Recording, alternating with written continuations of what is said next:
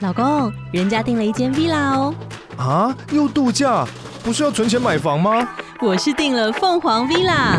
哇，竟然有千平花园、十五项休闲公社，回家就像度假哎！而且花园比房子还要大呢。还有我最爱的游泳池，耶、龙大营建 villa 生活，十年防水保固，二至三房。零七三九八五五五五，凤凰 villa。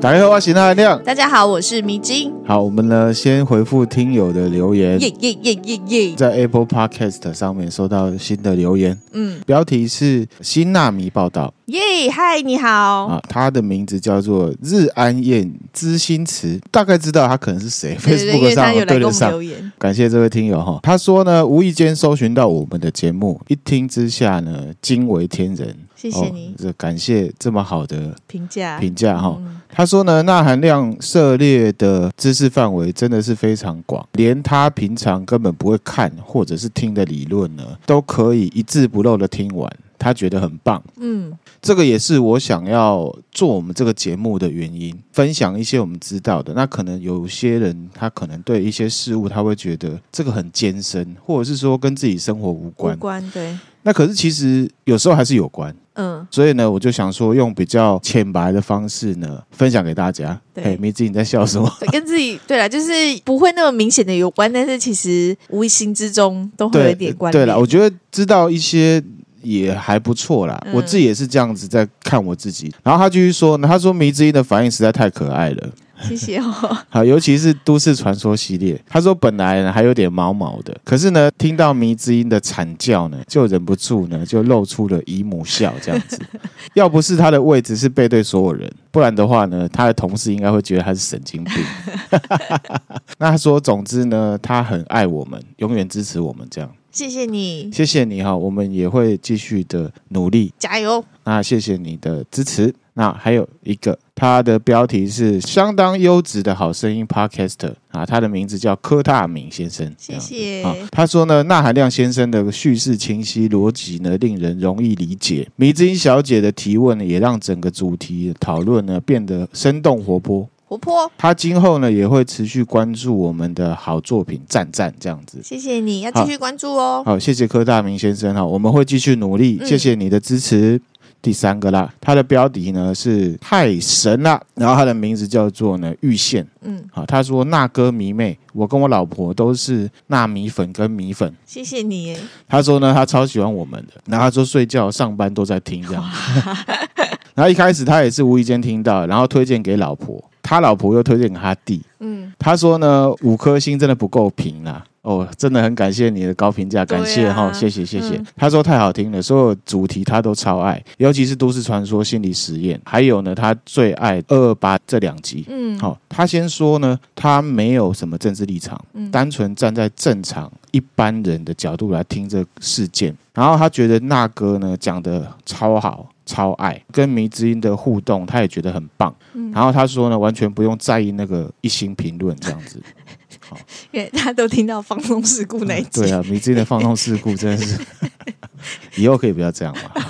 我尽量， 好好啊然后他继续说呢，虽然我老婆留过了，说想听古埃及的故事，但他呢还是帮他老婆呢再来说一次这样。嗯，好，我们收到了，然后他说谢谢，慢慢来，不要有压力。他说反正呢每一集都会追啦，慢慢来就好了，这样子。嗯非常感谢你，很体贴。谢谢，好，我一定会来制作这个古埃及的这个文明的故事。嗯嗯，好，迷之音知道我最近买了非常多书，哈对，有一本就是埃及神话，是不是相关的，对嗯哈、我都会自己呢更加深的研究，补足我之前了解，可是有一些空白的地方，嗯产出自己的看法跟想法，消化之后呢，再分享给大家。嗯还有一集是北欧神话的，嗯我也会来进行。这样子哈。他这边有个 P.S. 很好笑，他说我明明比我老婆先留言，无法留言，希望这一次能留言成功哈你。成功了，你成功了哈， 好，谢谢这位先生。那嗯谢谢嗯我们呢也会真的会继续努力这样子。然后呢，也有一些听友来抖内啦，呃，有一些比较酷没有留言的，好，都是一起感谢这样子。谢谢你们。好，这一集呢会分上下两集，好，这一集是下礼拜一更新，也就是大家听到的这个时候，嗯，然后下集呢会是在隔一个礼拜一更新。好，那礼拜五呢，我们会再更新一集呢，是母亲节的。好，然后呢，所以你等于下礼拜在更新两集。对，所以在下一周呢，我会休息，好，好，我们就停更一周，因为最近呢，工作上有一些感觉上复杂，可是却不复杂的事情，嗯，哦，让我有点需要放空了。然后呢，也有呃，因为我玩《艾尔登法环》嘛， 哦，时间有点不够用， 所以呢，我下下礼拜会停更，好，这个礼拜呢会有两集这样子。嗯嗯，好，先跟各位听友跟纳米预告一下预告一下嗯哦，不要很诧异说，哎，怎么这礼拜没有了？这样哈，哦嗯，好，先跟大家讲，好好，几呢要来分享什么名字，你知道吗？女巫，哎呦，你怎么知道？我以因为为我你会说你不知道。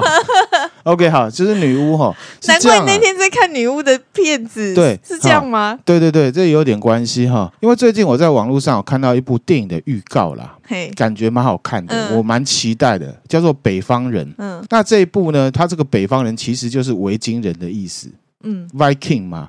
其实还有一个称呼，人家称他为诺斯人，其实就北方人的意思。嗯，所以北方人就是维京人的意思。那这部电影叫《北方人》呢，它是在讲，顾名思义就是维京人的故事。嗯，那同时我最近其实也在准备北欧神话的内容，因为维京人他们最信奉的神就是谁？奥丁。奥丁，奥丁就是北欧神话里面的主神就对了。嗯那因为就有这一些呃接触，刚好有融合啊，所以呃我就觉得很有兴趣。然后我去看了一下这个预告，那里面有蛮多演员我很喜欢。第一个呢，就是演《后羿弃兵》的女主角对，安雅泰勒乔伊，嗯，好、然后还有谁？妮可基曼尼，可基曼。然后男主角是谁呢？谁？叫做亚历山大史科斯加。嗯，好、这个迷之音应该不认识不哈知。道他之前有演过泰山，其实我们有看过。哦，在台湾呢，他弟弟比较有名，他弟弟是谁？他弟弟就是《IT》里面演小丑的那一位，啊好，他叫做比尔·史克斯加，嗯，呃，还有他的爸爸，他们兄弟跟爸爸都是演员，全家都演员，哎，他老婆我不知道哦哈。好，然后他爸爸也是演员，他爸爸叫做史黛伦·史克斯加，演过非常非常多电影，大家呢一定认得他的长相，《嗯，神鬼传奇》里面奥兰多·布鲁的爸爸哦，比尔跟嗯船连在一起的那一位，嗯那个就是呢爸爸。他还演过什么？他还演过《雷神索尔发疯》那个博士。嗯然后呢，还有一个原因啊，就是说我看到了这一部片之后，其实我之前有接触到一部片叫做《灯塔》，嗯那个《灯塔》的导演叫做罗伯·艾格斯，嗯就是这一个北方人的导演。嗯，所以呢，这个导演我个人是蛮喜欢的。所以为了准备这个主题呢，我去看了他的《女巫》。好，明之前有一起看嘛，对不对？对我认为我看完之后其实是蛮有才华的。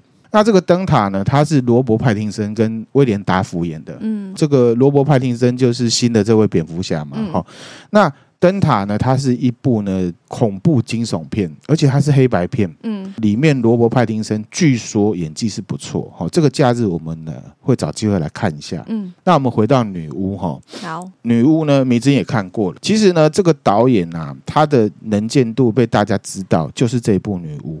哦，对，因为这个导演他出生的地方呢，就是在这个美国的东北新英格兰地区。嗯这个地区呢，就是呃，在十九世纪啊，英国很多的移民移过来这边，嗯清教徒啦。等一下我都会讲。嗯然后呢，这个导演从小他就对巫术还有女巫非常有兴趣，跟他生长的环境是有关系的。嗯所以有非常多的研究，所以他就拍了这一部。这部片呢是他自编自导的，好厉害哦，对，主题就是讲女巫。然后呢，这部的剧情里面呢，在历史跟人文上面有非常多的考究。嗯它是一部心理恐怖片，它不完全算是恐怖片。嗯然后呢，其实剧中的时候，他有讲到里面很多剧情都是参考一些历史文献，有没有？嗯嗯这个是真的。好，对等一下我会一起来分享。好，这个女巫的剧情呢，就是说十七世纪啊，来自于英格兰，就是英国的清教徒。好，清教教徒哦对这个是关键词。等一下我会来解释清教徒这个是怎么样的哈。清教是什它么？清教它是呃，相对于传统的基督宗教，因为之前他们有经过一个宗教改革，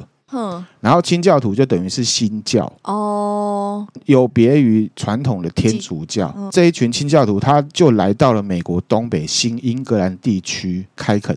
嗯可是呢，受到了当地教会的排斥。当地教会是什么？就是传统的天主教嗯排斥。所以呢，这一群人就搬到村外的荒地，自给自足嘛。发生了一些事情，骗子有骗演子出他来就是这样子嗯哈、那剧情我就不分享，大家也有兴趣呢，可以找来看。跟大家稍微介绍一下这个新英格兰地区跟女巫跟巫术这个的连结在哪里哈。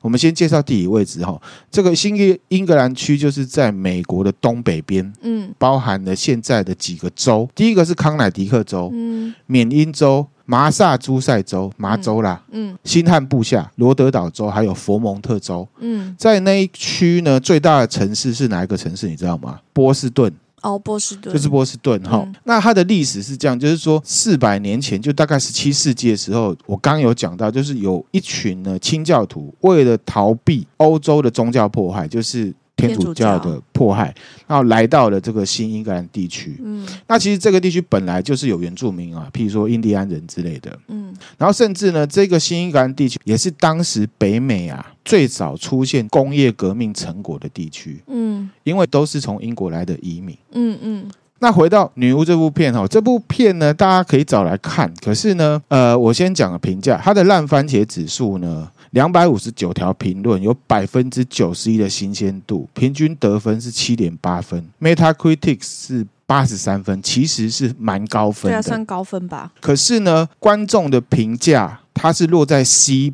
minus，就是 C 减。嗯嗯，为什么你知道吗？就是有一点点落差，很两极化。对，为什么？因为有些人看不懂，嗯因为你跟我说这是恐怖片，哦，怎么没有鬼？其实嗯没有鬼嘛，对没不有对？鬼，可是也有恐怖的画面啊。对，有恐怖的画面，可是有一些画面，它之所以恐怖，它其实是要交代一些象征意义。嗯有的人看不懂，其实它就不会引起那个恐怖。嗯好、所以呢，这个片其实，在一些影评人或者是一些观众的心目中，他觉得它这也是一种无可名状的恐怖。对，原则上是你要了解一些事情，你会觉得更恐怖。你已经哦看到恐怖，应该没有比纳含量觉得恐怖，有可能。因为纳含量有准备一些东西，了解了女巫这件事情，哦在那个地方的一个原始的，所以会觉得哇更恐怖。嗯然后呢，史蒂芬金知道了吧？他对这部电影的评价是说什么？你知道吗？说什么？他说：“女巫吓死我了，哦，这是一部真正的电影，紧张，而且重点来了。”他说：“发人省思，嗯真正的恐惧其实不见得是来自于鬼是人心。啊。”对，还有一个评论是说，他是说女巫呢是一个华丽、深思熟虑的恐怖电影。嗯然后这是评论讲的哦，不是我讲的哦。嗯嗯他说百分之九十与你一起看电影的人呢，都太愚蠢，无法理解。这个就是反映那个评价两极的原因啊。嗯商业行为都会用最方便的方式呢，跟消费者沟通，嗯就是说这是一部恐怖片，你来看。嗯，可是其实导演在拍的时候，是真的要把它拍成恐怖片吗？恐怕也不见得是。或者是导演觉得恐怖片跟恐怖片恐怖的跟定义一般的人的恐怖片的定义对不对，一他样比。较没有那个好莱坞的套路，只能这样讲对，大概是这样子。那部看完却那部看的过程是心理压迫感非常重的一对部对对片，子，没。错哈，大家有兴趣呢可以找来看。那还有另外一位叫做杰森科夫曼的哈，嗯他说呢，他对那些觉得女巫很无聊的观众呢，失望。表示沮丧。这哦 样好他这样讲 啦，不是我讲的哈。啊，我自己是觉得还不错看。嗯这种我觉得那种恐怖片不是说它看就完不是娱乐片啦，它不是吓你的那种。哎有一个数字给大家分享一下哈，它全球票房呢是四千四百万美金，不算差，嗯，跟它同期上映的《死侍》七点八五亿美金，落差很大。落差很大嗯哈、就是这个反正好莱坞片跟非好莱坞片的差别嗯这样子。那《女巫》这个片就是在讲说一个虔诚的基督教徒生活在一个孤单天主教徒，基督教徒、他是基督教，清教徒啊，因因为你刚刚前面说它是非天主教传统的，就是基督教的新教啊，哦哦，啊，对好不起，一个虔诚的基督教徒生活在一个基督教信仰非常哦沉重的家庭生活里面会产生的事情。如果他们违背圣经的话，会发生什么可怕的事情？嗯，哦，在剧里面，你记不记得那个爸爸？他一直在责怪自己，还跟神忏悔说：“我错了，我没有抑制住心中的邪恶。”然后他跟儿子走在树林里面的时候，他跟儿子讲什么？他说：“我们人是什么样的？”对他说：“就是我们就是邪恶的化身，我们要信神，就是因为我们要抑制心中的邪恶。因为撒旦呢引诱亚当呢吃下了欲望的果实，我们是亚当的后代，所以我们一出生就是有罪的。中间呢，因为发生一些事情啦，哥哥就问爸爸说：“啊，死去的弟弟是不是因为有罪，所以他才死掉？”嗯嗯，太沉重的这种宗教负担压迫嗯，让人其实心里面有了一些扭曲，这样子。嗯，其实它也是有一些都市传说的梗在里面的嗯，哈、大概是这样子。啊那我们今天就要进入正题了哈，我们来分享女巫。那女巫的定义，迷之音觉得是什么？女巫的定义，我觉得就是她会法术啊，对哦对，就是会法术啊， ，OK，、嗯好。其实女巫呢，我们一般讲她就是巫婆嘛，对 老巫婆，对不对？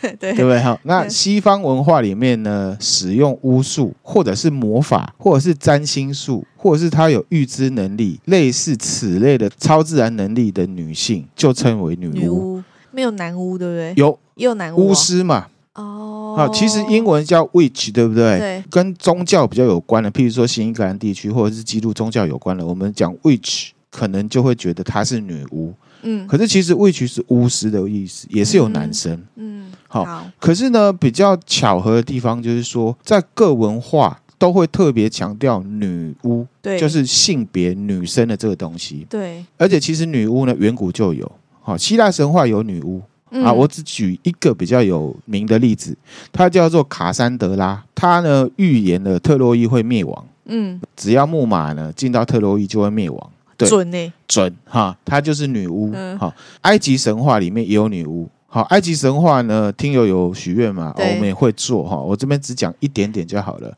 埃及神话也有一个女巫叫做伊西斯，嗯她呢是太阳神的女儿欧西里斯的妹妹，后面呢甚至成为欧西里斯的老婆。嗯，哦，很多文化都是这对样，哈、对不对？啊，日本神话也是，也对不有对？哈、嗯后来欧西里斯的弟弟呢，叫赛特，杀了他的哥哥欧西里斯。嗯身为太太兼妹妹的伊西斯呢，他就透过魔法或者是巫术，好、这个看大家定义了哈、把哥哥呢从冥界召唤回来。哇，相传呢，伊西斯就是会使用各种神奇的力量，毒、火、幻术，各种各种，嗯所以她被认为呢是女巫。嗯那同时这故事呢，也是她的哥哥欧西里斯呢变成冥王的过程。伊西斯同时她也被视为是生命跟健康女神。嗯那这样子，我们就可以去思考，就像《易经》里面提到，我之前有分享到了，那个神啊，指的是不是一种我们一般人做不到的能力，并不见得就是说本质上他是神，他有可能是人，只是他会使用一些神奇的力量。嗯那女巫这种啊，其实也是属于地方原始宗教。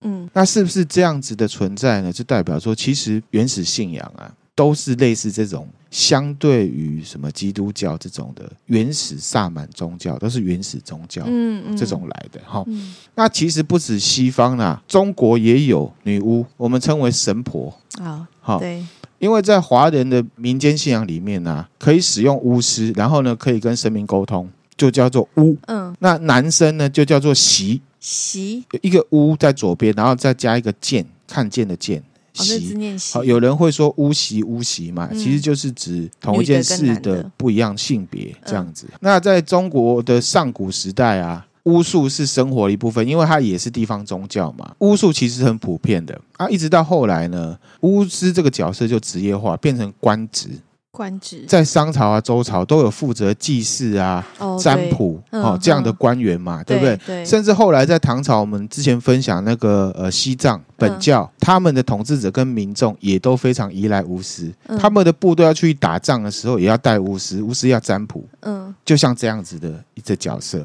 之前也有分享过啊，就是在春秋战国时代也很盛行这种巫术，就是其实它是普遍的存在的，然后、嗯就有一个文章里面就有写到，这个习者先王常游高堂，戴而奏琴，梦见一妇人，妇人曰：“妾为高堂之客，闻君游高堂，愿见枕席。”王英信之，去而辞曰：“妾在巫山之阳，高丘之主，但为朝云，暮为行雨，朝朝暮暮，阳台之下。”这是什么？巫山云雨嘛，嗯，呃，讲那个武则天那那里有讲到巫山云雨，有一个王有没有？他去那个地方玩，然后睡觉的时候就做春梦嘛，啊，梦见一个女生跟他嘿咻嘿咻，嗯，后来回来的时候对他念念不忘，还帮他盖了一个庙，对，有没有？那个也被相传就是巫女，嗯之前分享过巫山云雨的故事，嗯嗯嗯这也是巫女的一个存在的证明。一直到汉朝的时候，有没有？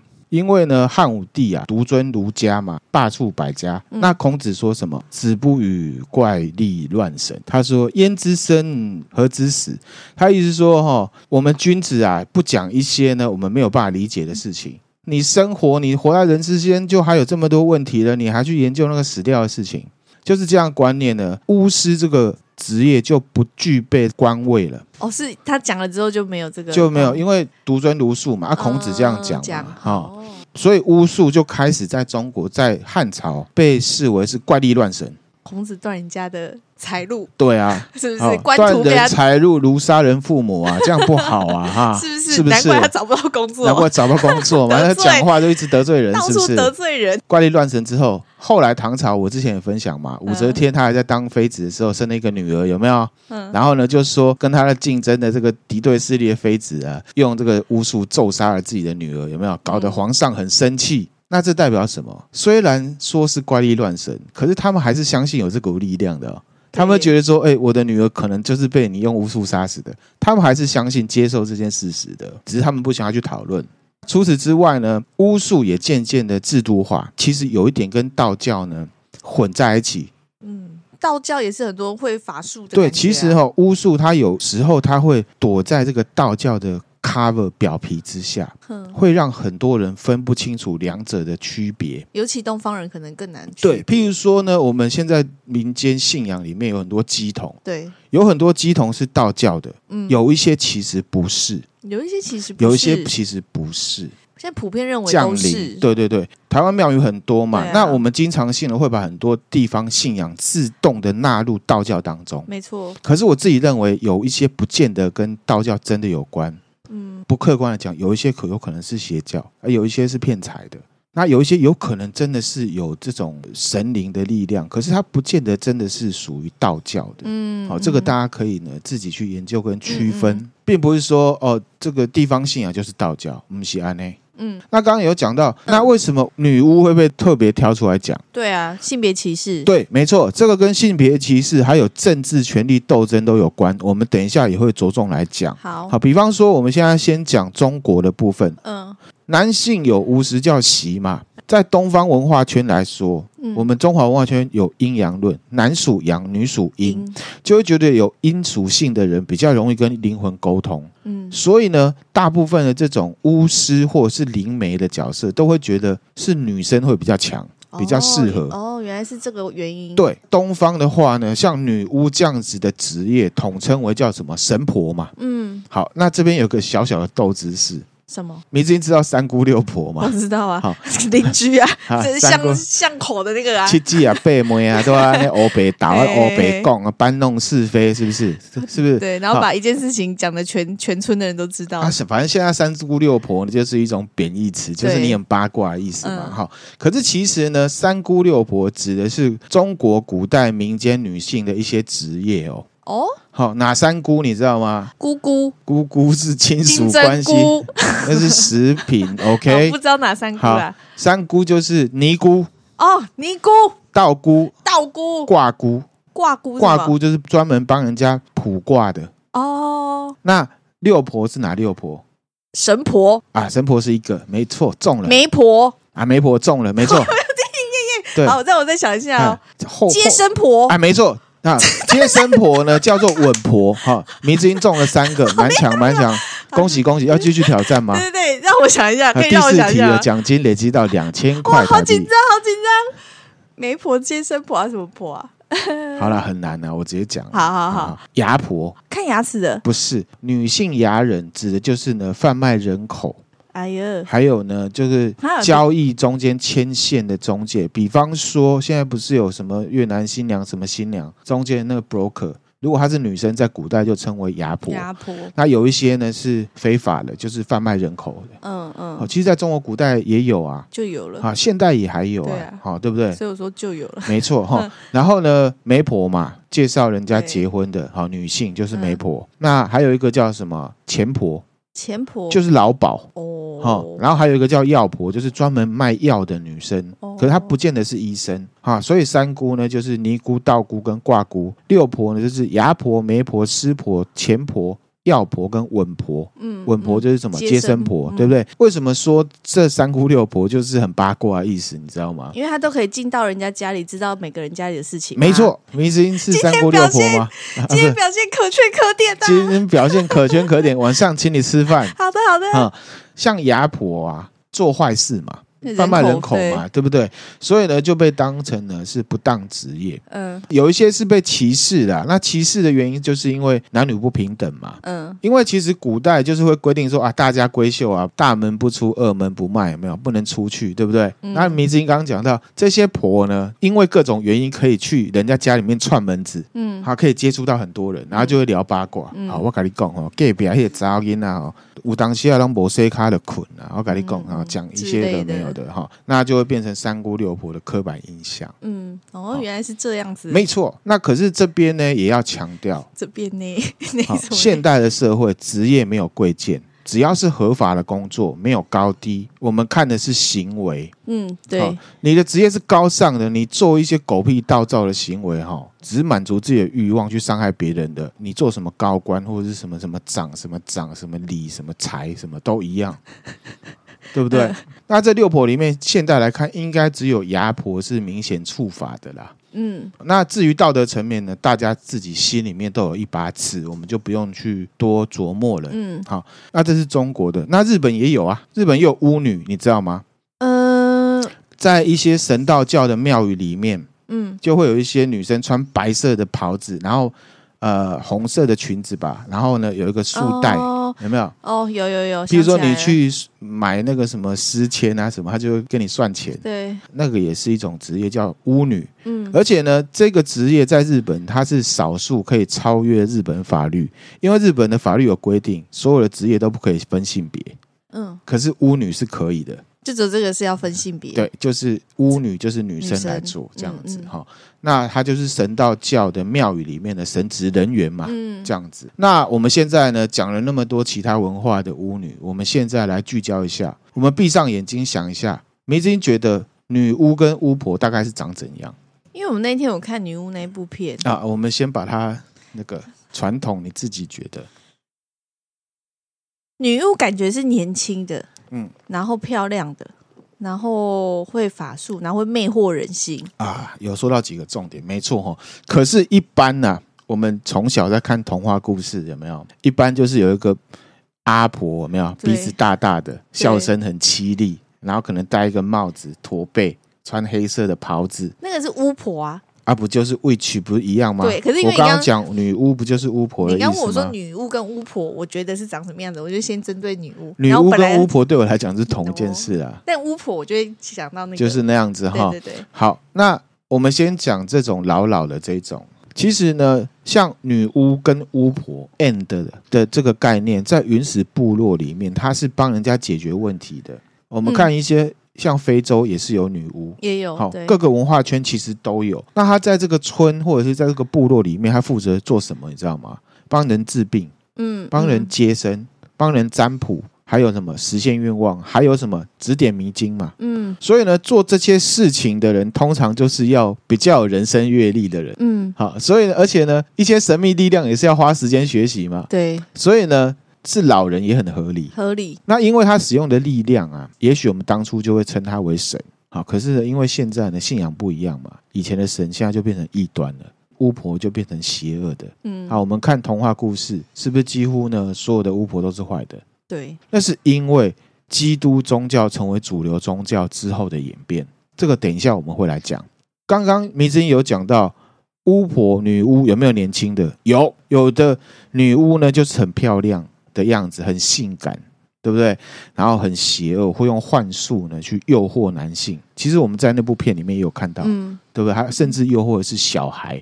那有时候他其实是阿婆变的，《对冰与火之歌》里面那个红发女巫，对，他就是要靠她把那个吸呢嗯她把那个首饰拿下来之后，其实她就是一个老阿婆，对对嗯对，看起来超下格，因为她原本超性感的，因为她有裸体过嘛，嗯 对 吧？这样子的形象其实都是泛基督或者是天主教信仰里面呢的禁欲概念去影响的，因为要禁欲，这种裸体性感或性欲的东西，你去接触就是接触邪恶，接近撒旦而去造成的。嗯好，这个我们就是昂度的方式来看这件事情。那最原初的西方女巫，你知道缘起是在哪里吗？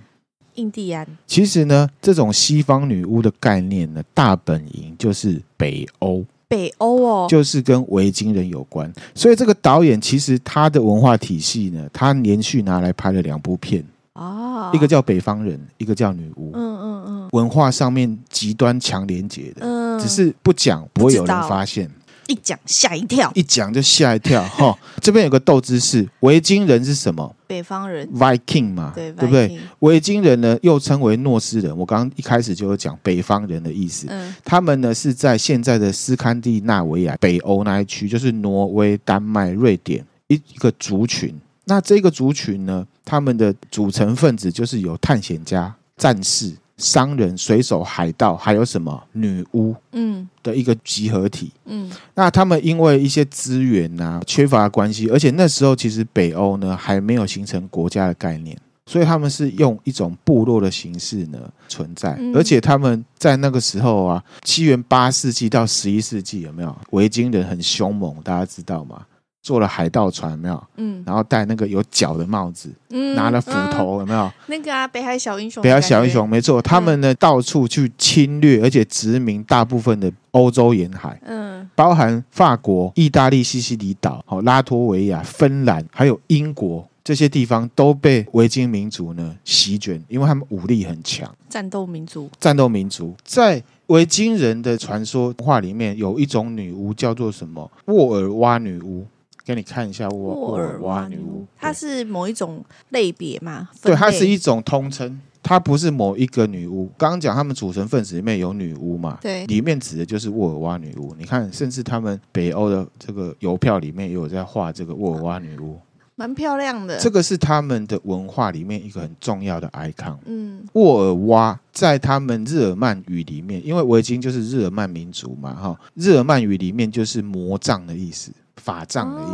哦甚至后来呢，这个沃尔瓦在英文里面呢是 spy 的意思。间谍啊，对，你看女巫不是都躲在远远的地方，然后都偷看别哦人，对然然后后可以对你好像有目的，对然然后后或可以者是可以操弄你，对对不对对？就是这种感觉。嗯女巫给人家的感觉就是这样，嗯而且她有特殊能力啊、哦这图文分享给大家了哈。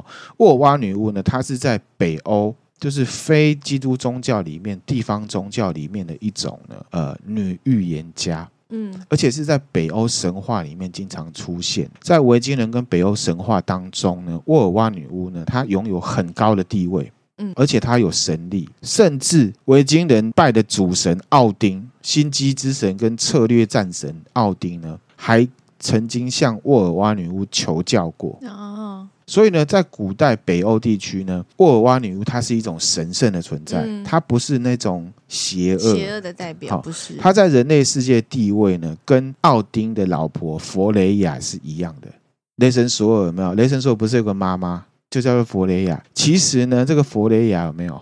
她是奥丁这个神族跟另外一个华纳神族呢战争，然后谈外交。那个华纳神族呢派过来的一个人质，哦，有点像是奥丁的压寨夫人，嗯只是因为奥丁他原本不会魔法，这个佛雷亚这个华纳神族呢，他们会魔法，等于是呢把魔法传入奥丁统治的维京人的世界。同时呢，我们现在知道这个女巫给我们的形象就是米津刚刚有讲嘛对，性感，对不对？嗯好，其实，在北欧神话里面，这个弗雷亚也是一样，她是爱神跟性感女神。他在北欧神话里面有一些事情是招人非议的，就是因为他这个啊、性解放，然后呢哦她又很漂亮，然后会做一些事情，所以呢女巫跟她这样的形象就混在一起了。嗯，那总之呢，北欧神话我们之后会来细讲啦。哦好，好，那我们回来嗯，在北欧这个维京人壮大的时代，沃尔瓦女巫甚至有点被联想成魔法女神弗雷亚。好，嗯刚刚有讲哈，在维京的贵族社会里面呢，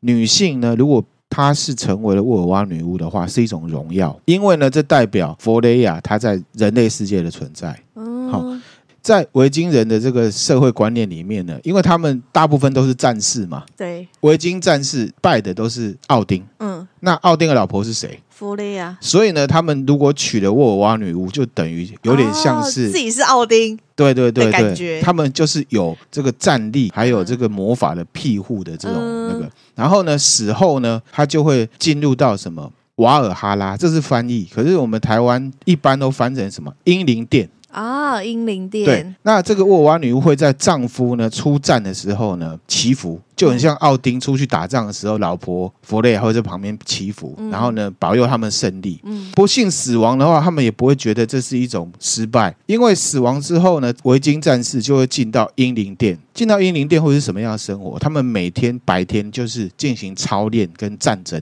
打仗。嗯，到了晚上呢，他们的伤就会好了，然后就聚在一起喝酒狂欢。嗯，这样子的英灵殿的这种信仰跟神话，就体现了古日耳曼的蛮族向往的理想生活。白天呢，去抢劫别人、打别人、杀别人，嗯然后晚上呢就喝酒、嗯，聊天，无所畏惧的迎接挑战。你不觉得维京战士就是这这样种吗？感觉好，对，那这也是他们的生活目的跟骄傲。嗯，这样子的生活观，其实我们在玩电玩巫师，或者是呢，我们看影集《猎魔士》也会看得到，他们的战士或贵族啊，他们的生活态度也是这样：嗯，白天打仗征服，晚上狂欢喝酒，嗯死后要去英灵殿。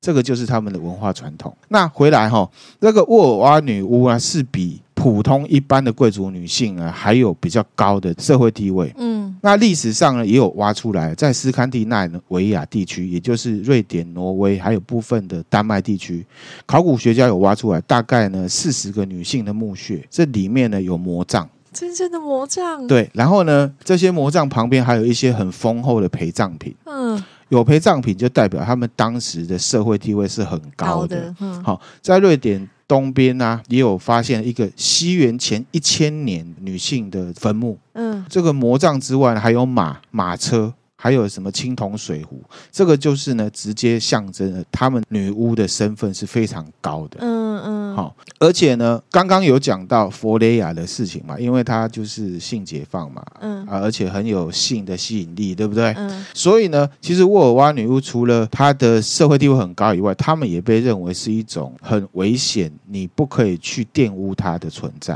嗯因为如果你去跟沃尔瓦女巫嘿咻嘿咻的话，可能就会被魔法给束缚，会生病。嗯，所以呢，当时在维京社会里面，女巫的地位是崇高而且危险的。那个危险不是说，呃，是低下的那种低级的那种危险，而是说它是很崇高存在的，所以你就不可以轻易冒犯他，对，会有报应。嗯，这样子嗯。那为什么会变邪恶？我们呢，等一下来讲。中场休息一下，我们呢来分享一个斗知识。好，好，也是呢，跟北欧的维京人有关的。嗯你知道欧洲啊？我不知道现在有没有哈，可能住在欧洲的听友可以来跟我说一下。嗯，欧洲在以前呢，或者是前一阵子有一种骑士叫做红发骑士，骑士，红发骑士，红发艾德的红发骑士，红发，艾德的红发骑士，这是一种刻板印象。就是说呢，红头发的人就会被当成是低下的存在，是恶魔或者是骗子。哎，《冰与火之歌》那个女巫也是红发、诶没，错，还有什么哎呢？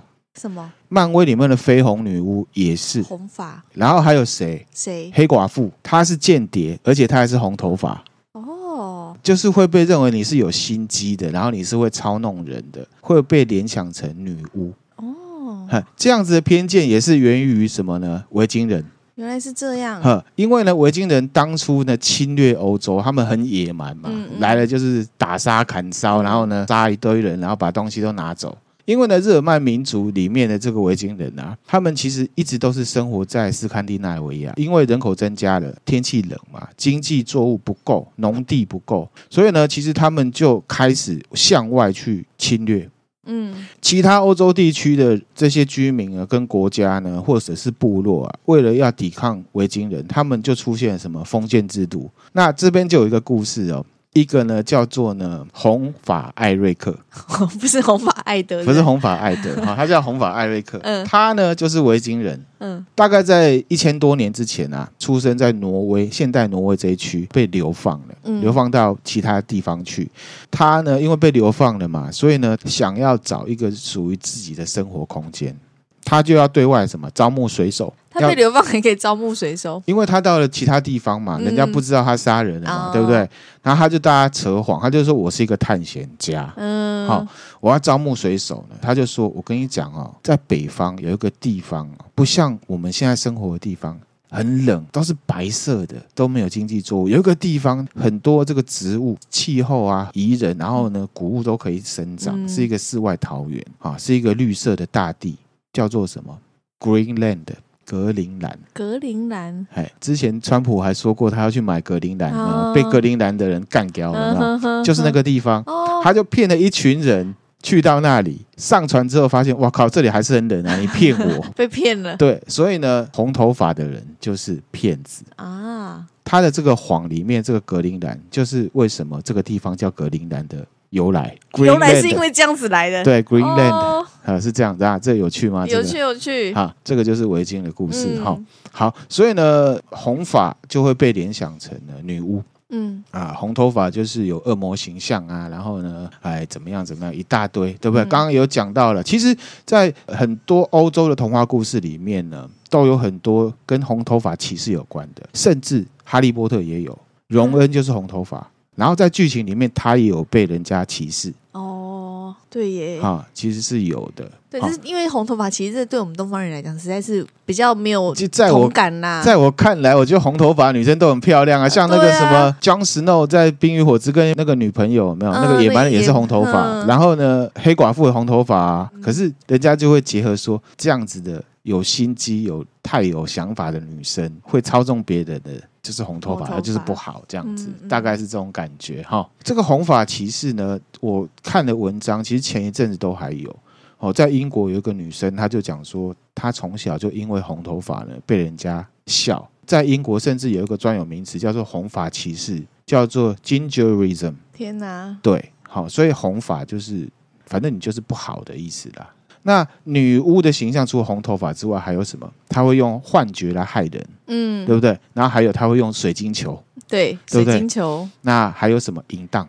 嗯好、淫荡除了佛雷亚之外呢，这个也是跟基督宗教有关嘛。嗯在基督宗教里面呢，他会觉得说，凡人女性拥有神力，是因为她跟撒旦做交易之类做的，交易，或者是她跟撒旦呢嘿咻嘿咻了，哦所以呢，交换了一些事物。泛基督宗教的信徒女巫就是撒旦的代言人，或者是马前卒，嗯被撒旦交代去破坏一些事情的。然后还有女巫会用什么卢恩嗯，那不是艾尔登法环的东西吗？啊艾尔登法环也有卢恩，没错。对那实际上卢恩是什么，你知道吗？不知道啊，嗯它是一种北欧文字。相传卢恩这个文字是谁发现的？你知道吗？谁？奥丁 哦，又回到奥丁啊，了，这个我们还是一样北欧神话的时候 再再讲分享哈。呃，在传说中，卢恩文字本身就有魔力，把它刻在器物上面就可以展现魔力。比方说武器，嗯，好，有一些武器上面就会刻好，或者是法杖。我们玩很多电玩不是有附魔的概念吗？嗯其实附魔概念就是取自于这个传统。哦，所以事实上，北欧神话为我们的文化跟娱乐贡献很很多真的耶，好，那我也分享一个个人经验哈。以前比较年轻的时候，在一个公司里面工作，那我那时候是做内容管理，就是要去谈一些授权啊。然后呢，我们就去找了一个呢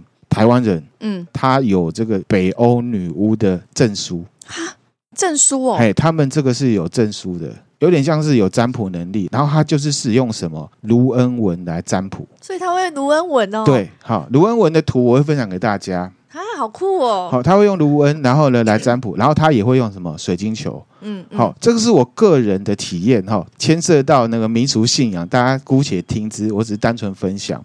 我呢，就一个同事呢去找这个女巫嗯，啊，她当然出示她的女巫的这个证照证照啊，可是我也看不懂到底真的假的了哈。嗯我们就让她呢用卢恩文帮我们占卜，那个有点像是火柴盒的那个火柴棒丢，然后呢组成什么卢恩文字，然后她就来跟你说，看你是问什么，很酷。很酷哎、然后呢，他还示范了水晶球。然后因为我那个同事呢，他是一个很帅的男生啊，他本身是 gay。嗯，好这我这同事可能他不太信吧，他就想要求证就对。然后呢，这个女巫呢，她就用水晶球就看，然后她就说：“你的车子的后座很乱哦。”嗯，结果真的是，真因的为很他乱是一个很爱漂亮的男生，他车后面都是他的衣服，嗯嗯然后他不信哦，这种事情应该大家都知道吧？可以推算吧，嗯哈、因为他很帅嘛，啊。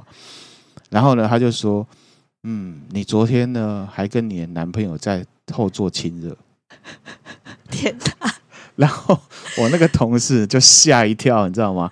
因为呢，除了这件事之外，他也把他的性向给讲出来了。哦、那时候不明显吗？它不明显的吗？其实很明显，可是我听了我就觉得，哇塞，这可能是真的吧的这种感觉。那反正大家呢自己去判断啊，我自己当下是觉得蛮神奇的啦。啊，你没有算你的哦、啊，我就不分享我的了，好不好？好，OK， 对我有一有所隐瞒呢、啊，这个我们私底下再跟你讲哈。OK，OK，好，大概是这样子。很酷哎、蛮哈，酷的我也好想去算哦。现在其实要找应该也有，可是我不敢跟大家保证，大家找的会是真的啦。就像我讲的，很多占卜算命哈，十个里面九个是嗯，好好，就是大家呢对就是参考。那再来一个斗知识，嗯，你知道蓝牙吧？蓝牙我知道我点，Bluetooth，开那个，你看嗯这个，有没有嗯，这个样子哈？好，如果大家不知道蓝牙的样子，我有图会分享给大家，这有需要吗？应该诶不不用用吧。了，大家手机都有。好，蓝牙这个标志其实是两个卢恩文字组起来的，哈，真的假的？它是两个蓝牙，就是这个米嘛，啊，跟一个像 B 的文字组起来，你自己看，这个是两个字的简写，是一个人的名字，嗯他是哈拉尔一世，他是呢西元十世纪的这个丹麦跟挪威的国王。嗯在丹麦的耶林这个地方呢，还立有卢恩的石碑，啊，是丹麦地区非常有名的文化遗产，而且被视为是丹麦民族呢可以成立的象征。所以卢恩文字对北欧民族来讲是很重要的。给你看一下这个碑，它长这样子，哦，这个就是卢恩文字，就是这样。卢恩文字其实很特别，啊嗯嗯，你看蓝牙也是很神奇的东西嘛，上面对刻了一些文字，我们就可以连接了。你看看多厉害！果然是有附魔 啊。果然是有附魔，嗯是不是哈？这个是我们麻瓜在讲的 哈。OK，好，那我们女巫的正面形象跟她的一些由来，我们就讲到这边。好，我们呢下集呢来继续讲，嗯那就会是比较负面跟比较悲惨的内容了啦嗯哈、我们这一集就先分享到这边啦。啊嗯，好，迷之有什么看法？我觉得 其实如果按照这一集的内容来讲，女巫其实她就是一个会神奇力量的人，啊，其实我们台湾也有啊，神婆这些有些都可是像我们就不会觉得他们是负面的，好，这个就是我下一集要讲的，因为有宗教这东西加进来了，把它污名化了。嗯，这还是回到我们、呃事情要看本质，对《道德经》讲的 哈、主流意识跟非主流意识的一些推挤跟挤压。下一集呢会是历史、宗教历史，也会介绍一个真实的案件，自己会觉得这是人部系列，嗯不是都市传说，可是啊、呃那恐怖的感觉可以当做都市传说来听。嗯好，嗯我们今天分享的内容就到这边啦。嗯。那如果觉得我们内容还不错，欢迎多多分享给你身边的朋友啊，不管是兄弟姐妹啊，或者外甥侄女之类的，都可以帮我们多多推广。对那也可以赞助我们，给我们鼓励哦。啊、希望大家可以听得愉快，谢谢大大家，拜拜拜拜